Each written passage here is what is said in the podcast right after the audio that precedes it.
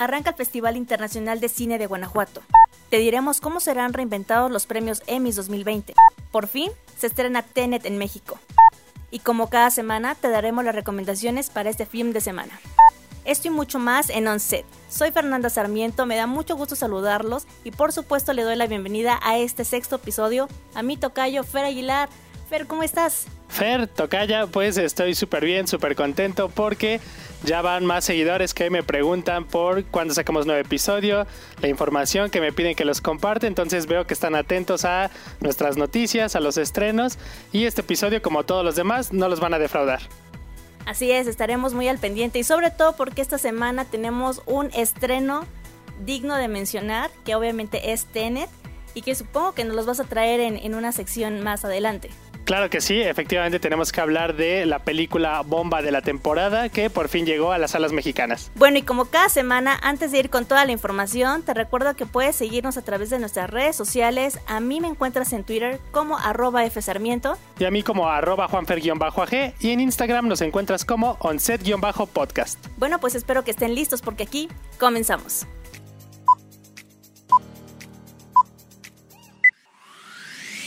El Festival Internacional de Cine de Guanajuato se reinventa ante la nueva normalidad. El Guanajuato International Film Festival da el paso y se convierte en el primer evento de este tipo que comienza a ser presencial en nuestro país después del foco rojo por la pandemia del COVID-19. El Festival de Cine de Guadalajara fue el primero en posponer su edición debido al COVID. A él, cual fichas de dominó, se unieron más eventos del séptimo arte como los premios Platino, los Ariel, el de los Cabos y un sinnúmero de festivales más que optaron por un formato 100% virtual. Desde 1998, el Festival Internacional de Cine de Guanajuato es un evento que se celebra en San Miguel de Allende y Guanajuato. Conocido inicialmente como Expresión en Corto International Film Festival, el evento opera como una organización sin ánimo de lucro y presenta una variedad de películas nacionales e internacionales, conferencias, talleres, homenajes y actividades sin costo. En esta ocasión el festival se estará realizando a partir de hoy y hasta el 27 de septiembre vía online, en el que se estará homenajeando a David Lynch y participarán varias películas mexicanas. Este 2020, San Miguel de Allende, una de sus sedes más importantes, no será parte debido a las restricciones por la pandemia. Pero además de Guanajuato, Silao e Irapuato abrirán sus puertas para que los asistentes puedan ir a los autocinemas y Aquacinema, en los que se proyectará la selección oficial y algunas salas de cine disponibles con un reducido aforo, todo en un ambiente festivo. La selección oficial de este año está conformada por 62 películas, 11 largometrajes y 42 cortometrajes. Te decimos las películas mexicanas que competirán en el Guanajuato International Film Festival y que seguramente darán mucho de qué hablar. La Mami, de Laura Herrero Garbín, Silencio Radio, de Juliana Fanjul, Las Flores de la Noche, de Omar Robles, El Secreto del Dr. Greenberg, de Ida Cuellar, Cosas que no hacemos de Bruno Santamaría, Días de Invierno, de Jaiciel Hernández, Fractal de Mariana González, Los Lobos de Samuel Kishi y El Mar entre las Casas de Juan Pablo García, entre otras. Serán casi 10 días de duración del Festival de Guanajuato. Este año será imposible juntar los centenares de personas que se reúnen normalmente en este evento. Sin embargo, puede seguir los foros y cintas a través de sus redes sociales o páginas oficiales. Y bueno, arrancamos esta sección de In Memoriam con dos personajes, dos íconos del cine que estoy seguro que todos recordaremos. El primero de ellos, Patrick Wayne Swayze, actor, bailarín y cantautor estadounidense que nos dejó un 14 de septiembre de 2009. Su plenitud como actor llegó con la serie de televisión Norte y Sur, más tarde con éxitos de taquilla y crítica como Dirty Dancing y la super popular Ghost, la sombra del amor. Entre otros trabajos lo hicieron convertirse en uno de los actores más populares de los años 80 y 90, incluso llegando a ser considerado el hombre vivo más sexy del mundo por la revista People en esos años. Su carrera incluye géneros variados como la comedia, el drama o el cine de acción. Sin duda un personaje que marcó la etapa romántica de muchos de nosotros o de nuestros padres de otras generaciones y bueno, no podíamos quedarnos sin despedirlo en esta sección. El siguiente personaje también es un actor estadounidense de cine y teatro, cuyo trabajo más conocido fue su papel como el asesino en serie Norman Bates en la película Psicosis de Hitchcock. Me refiero a Anthony Perkins, pero ¿recuerdas a este actor solamente en esta película? Pues no, en 1961 también ganó el premio a Mejor Actor en el Festival de Cannes, por un papel junto a Ingrid Bergman en Goodbye Again. Y bien, estos son los dos personajes de la semana, que nos dejaron ya hace años en unas fechas como estas. La ceremonia de premiación de los Emmy se realizará por primera vez en la historia de forma virtual. Los premios Emmy son galardones anuales que premian la excelencia en la industria de la televisión estadounidense. La primera entrega se realizó en 1949 y este mes tendrá lugar su edición número 72, misma que será transmitida vía online debido a la actual pandemia. Los Oscars de la televisión tienen acostumbrados a sus seguidores a realizar una noche fuera de serie en la que pueden ver sus series, actores y actrices favoritos ser reconocidos por sus desempeños. Sin embargo, la premiación no ha querido decepcionar a sus usuarios y por ello sus productores tienen pensado realizar la ceremonia de la mejor forma posible. Este año no habrá ni alfombra roja ni vestidos de galas o looks de los que posteriormente se pueda hablar. El presentador de los Emmys, Jimmy Kimmel, estará en Los Ángeles acompañado solo de algunos copresentadores y de la posible banda que usualmente toca en el escenario. Esta atípica ceremonia de los Emmy 2020 contará con un gran despliegue técnico en directo, en lugar de tener discursos de agradecimientos pregrabados o de conectar con los nominados vía Zoom, enviarán equipos de transmisión en vivo a los lugares en los que estén los 140 nominados de la gala, que podrán estar en cualquier punto de Estados Unidos o incluso en un continente distinto. Aunque en la invitación se les recordaba que era una noche muy especial, cada nominado podrá decidir la forma en la que quiere vestir. Esta no será una edición de andar por casa, pero los protagonistas de la noche podrán aparecer en pijama si así lo prefieren. También elegirán el entorno en el que colocarán la cámara. Podrán hacerlo en su sofá, jardín, en la calle o en una piscina del hotel en el que estén alojados. La custodia de los sobres con los nombres de los ganadores de cada categoría será la misma que en cualquier gala, por lo que el equipo de producción del evento no los conocerá hasta que llegue el momento de anunciarlos. Algunos de los nominados son: A mejor drama se encuentran The Crown, Ozark, Stranger Things, Succession y El cuento de la criada, entre otros. En mejor comedia están Dead to Me, The Good Place, Insecure, El método Kominsky, entre otros. A mejor actor en miniserie están Jeremy Irons y Hugh Jackman por Bad Education, Paul Mescal por Normal People, Mark Ruffalo por I Know This Much Is True, entre muchos otros. Y a mejor actriz protagonista de una serie de comedia, Christina Applegate por Dead to Me, Linda Cardellini por Dead to Me también, e Isa Rae por Insecure, entre muchas otras. Recuerda que esta edición de los premios Emmy se realizará este domingo 20 de septiembre. El cortometraje del CCC Crescendo es una de las tres producciones ganadoras del Premio Estudiantil de la Academia. La Academia de Artes y Ciencias Cinematográficas de Estados Unidos publicó la lista de películas ganadoras del Premio Estudiantil de la Academia, entre las que se encuentra el cortometraje de ficción Crescendo, producido por el Centro de Capacitación Cinematográfica. La película fue dirigida por el egresado de la licenciatura en cinematografía Percival Arguero Mendoza, escrita por Hipate Arguero Mendoza, quien es egresada del curso de guion cinematográfico y producida por Larisa Arguero Mendoza, egresada del curso de producción cinematográfica y audiovisual. Crescendo narra un momento decisivo en la vida de Victoria, una joven violinista que descubre los límites de lo que está dispuesta a hacer con tal de ser aceptada en el prestigioso cuarteto de cuerdas liderado por el maestro al que más admira, un hombre de mediana edad que, para infortunio de Victoria, está decidido a seducirla. Este año, el Premio Estudiantil de la Academia recibió 1.474 inscripciones de 207 escuelas de cine de Estados Unidos y 121 a nivel internacional, para integrar la lista de 18 ganadores de la edición número 47 de los Student Academy Awards. Los tres cortos premiados en la categoría de ficción internacional son de Bélgica, Estonia y México. La ceremonia de premiación, que se llevará a cabo el próximo 21 de octubre, revelará si Crescendo recibe la medalla de oro, plata o bronce. Asimismo, este reconocimiento permitirá que la película se pueda inscribir para competir por el Oscar 2020 en la categoría de cortometrajes de ficción. Will Smith es anfitrión de Airbnb y renta la mansión del príncipe del rap. Con el objetivo de conmemorar el 30 aniversario de la serie de la década de los 90, Will Smith pone a disposición nada más y nada menos que la inmensa mansión del príncipe del rap a un costo de 30 dólares la noche. El actor se asoció con los propietarios de la casa de Brentwood, California, para lograr que un ala esté disponible para alquilar en la plataforma. Las fechas disponibles para esta estancia son únicamente los días 2, 5, 8, 11 y 14 de octubre de este año. Según los servicios disponibles, todas las comidas se proporcionarán y servirán en bandeja de plata, por supuesto. Y hay una piscina que es ideal para bañarse. Will Smith planea el regreso de la popular serie, sin embargo su objetivo será reinterpretar la historia del joven que pasaba de las calles de Filadelfia a las mansiones de Bel Air. El estreno de Black Widow podría volver a retrasarse. La película que marcará el inicio de la fase 4 del universo cinematográfico de Marvel, Black Widow, podría retrasar aún más su estreno. Todo indica que la reapertura de las salas de cine no está resultando favorecedor para las compañías como Disney, por lo tanto contempla nuevas fechas para sus producciones. Walt Disney está reconsiderando dicha posibilidad para esta y otras de sus cintas que llegarían en los próximos meses a las salas de cine. Además de Black Widow, se espera que la cinta animada Soul también resulte afectada, pasando directamente a estrenarse en Disney Plus de la misma manera que Mulan. La última fecha tentativa para la llegada de Black Widow a los cines estaba programada para el próximo 6 de noviembre, una fecha que hasta hoy es incierta con base a los resultados de otras producciones como Tenet. Visionarios, la serie que presenta el trabajo de los mejores fotógrafos de México.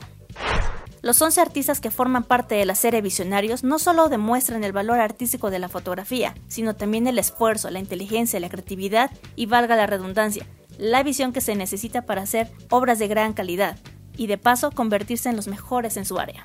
Dirigida por el también fotógrafo César Vera, esta producción mexicana presenta el trabajo y los procesos de 11 creadores mexicanos, quienes han destacado a través de distintas facetas y aproximaciones a la fotografía, y se transmite todos los sábados y domingos por Canal Foro TV. Vera, inspirado en producciones similares, comenzó a trabajar en la realización de esta serie documental. Se filmó el episodio piloto en 2018, el cual explora el trabajo de Alfredo de Stefano, y durante todo el 2019, él y su equipo se dedicaron a filmar los otros 10. A De Stefano lo acompañan el fotógrafo y artista visual Mauricio Alejo, cuyo episodio estrenó la serie hace dos semanas, así como Santiago Arau, Fernando Aceves, Ana Casas, Tania Franco Klein, Enrique Badulesco, Maya Godet, Pedro Valtierra, Graciela Iturbide y Pedro Meyer. Visionario lo puedes ver en Foro TV México en señal digital y en línea. Sábados, un programa nuevo a las 12.30 y 17.30 horas. Domingos, repetición del programa de la semana pasada a las 17.30 horas. Así que no te lo pierdas.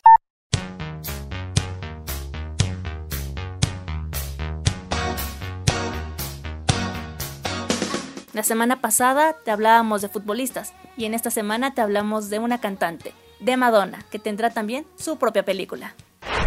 La reina del pop, Madonna, está escribiendo un guion para una película sobre su vida que será dirigida por ella misma, así lo anunció Universal Pictures.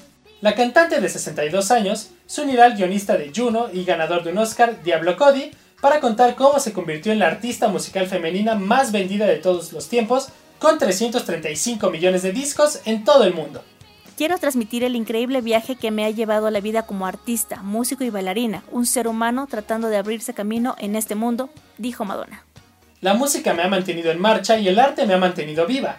Hay tantas historias no contadas e inspiradoras, y quién mejor para contarlas que yo, finalizó. Tenet, la salvación de Hollywood tras la pandemia. Christopher Nolan es de aquellos cineastas que tan solo con poner su nombre en una película, sus fanáticos corren a los cines a verla. No es necesario saber la trama ni mucho menos los actores. Nolan es garantía de calidad y éxito taquillero. Tanto así que Hollywood confió en él para reabrir oficialmente la industria cinematográfica a nivel mundial tras la larga pausa que vivieron debido a la pandemia por el COVID-19. Tenet llegó a Estados Unidos la semana pasada, y aunque la taquilla suena escandalosa, todo parece indicar que el público aún no está preparado para volver a los cines. De acuerdo con cifras oficiales de Box Office, Tenet recaudó 29.500.000 dólares solo en Estados Unidos, acumulando 207.500.000 dólares a nivel mundial hasta este momento. Cantidades bajas considerando que la película tuvo un presupuesto de 200 millones de dólares y que en su estreno se realizó en el fin de semana del Día del Trabajo.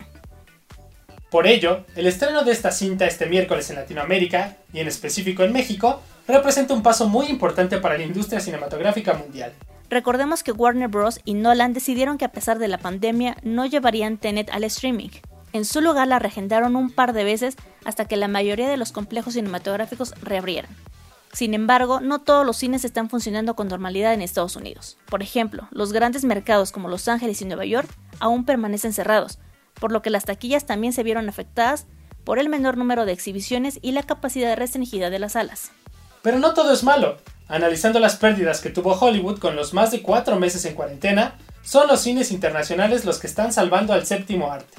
De acuerdo con el mismo portal, Tenet recaudó 178 millones de dólares fuera de Estados Unidos. De hecho, Warner Bros. ha decidido no dar a conocer las cifras oficiales, ya que existe el temor de que los periodistas tilden de fracaso la película, sin contextualizar el periodo de la pandemia y las restricciones impuestas por los establecimientos. Y finalmente llegamos a las recomendaciones del film de semana.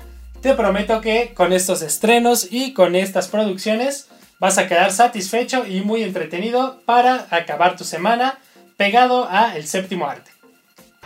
En primer lugar, pues claro, como no podía faltar y como no podía ser de otra manera, te recomiendo Tenet.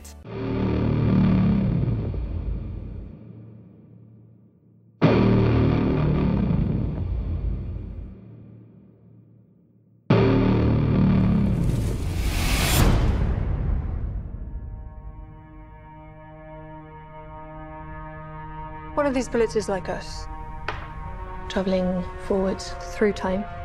The other one's going backwards. Can you tell which is which? How about now? Crash a plane. Well, how big a plane?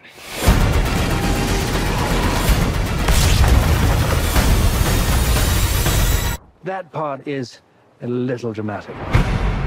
Armado con una sola palabra, Tenet, y luchando por la supervivencia del mundo entero, el protagonista de esta historia viaja a través de un mundo crepuscular de espionaje internacional en una misión que se desplegará en algo más allá del tiempo real. No es una historia sobre viajes en el tiempo, es sobre inversión en el tiempo. Si a esto le sumas que Nolan con películas como Inception o Interestelar está acostumbrados a desafiar nuestras mentes, bueno, esta película no te decepcionará en este sentido y sin duda te dejará pensando todo el film de semana. Después vamos con una producción que puedes encontrar en Netflix. 올해 초부터 축적된 초미세먼지가 오늘 역대 최악 농도를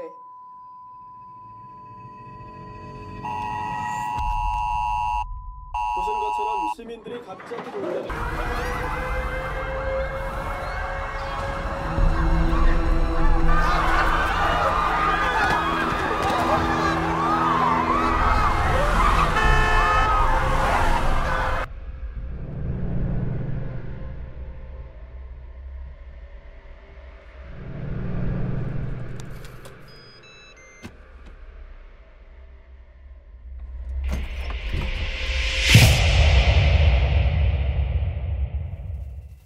pensaron que tras Guerra Mundial Z o las últimas producciones sobre The Walking Dead, la época de los zombies finalmente había quedado atrás.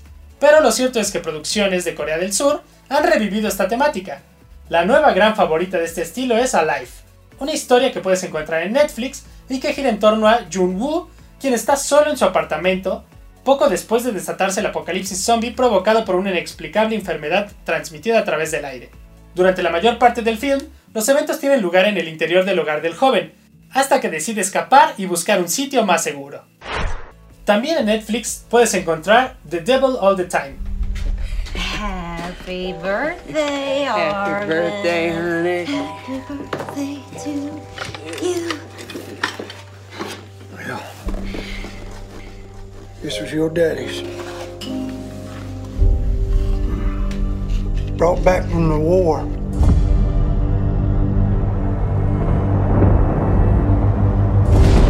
Figure it's time to pass it on. It's the best present I ever got. Thank you. Es una película estadounidense de suspenso psicológico basada en la novela del mismo nombre, dirigida y coescrita por Antonio Campos y producida por Jay Gyllenhaal. La película presenta un elenco conjunto compuesto por Tom Holland, Bill Skarsgård, Robert Pattinson, Mia Wasikowska, Sebastian Stan, entre otros. Ambientada después de la Segunda Guerra Mundial, en la década de 1960 en Ohio, la cinta sigue la historia no lineal de varias personas perturbadas que sufren los daños de la posguerra. Bueno, pues con este elenco que te acabo de mencionar no te puedes perder este estreno. Tenemos por aquí al actor de Spider-Man, tenemos también a el actor que hace de Pennywise en las películas de eso, Robert Pattinson, que bueno, está en boga por sus papeles en Hollywood, el más reciente, pues la- producción de Batman, que también estamos esperando noticia, y muchos más que sin duda en la gran pantalla te sorprenderán. Y finalmente, también de Netflix, porque ha sido la plataforma que nos trajo los estrenos relevantes esta semana, pues la franquicia más famosa de dinosaurios da el salto al formato de serie esta semana. Bienvenidos a Isla Nublar, campistas. Ustedes son los pocos elegidos, los primeros chicos de todo el mundo en vivir en persona la maravilla que es Campamento Cretácico. ¡Me mareo en los caminos sinuosos!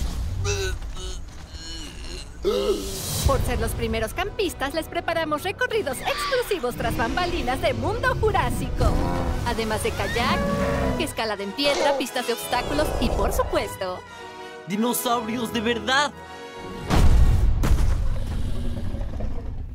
Así es, la saga cinematográfica Jurassic World da el salto finalmente al formato serie de animación a través de Netflix, con Jurassic World Camp Cretaceous, una nueva adaptación protagonizada por un grupo de adolescentes que vivirán nuevas aventuras rodeados de dinosaurios. Esta serie transcurre a la par de los eventos ocurridos en la cuarta película de la saga, pero en el otro lado de la isla, donde pues ya veremos seguramente muchas sorpresas y donde podemos esperar o se especula ya que habrá más de una temporada. Estas son todas las recomendaciones del film de semana.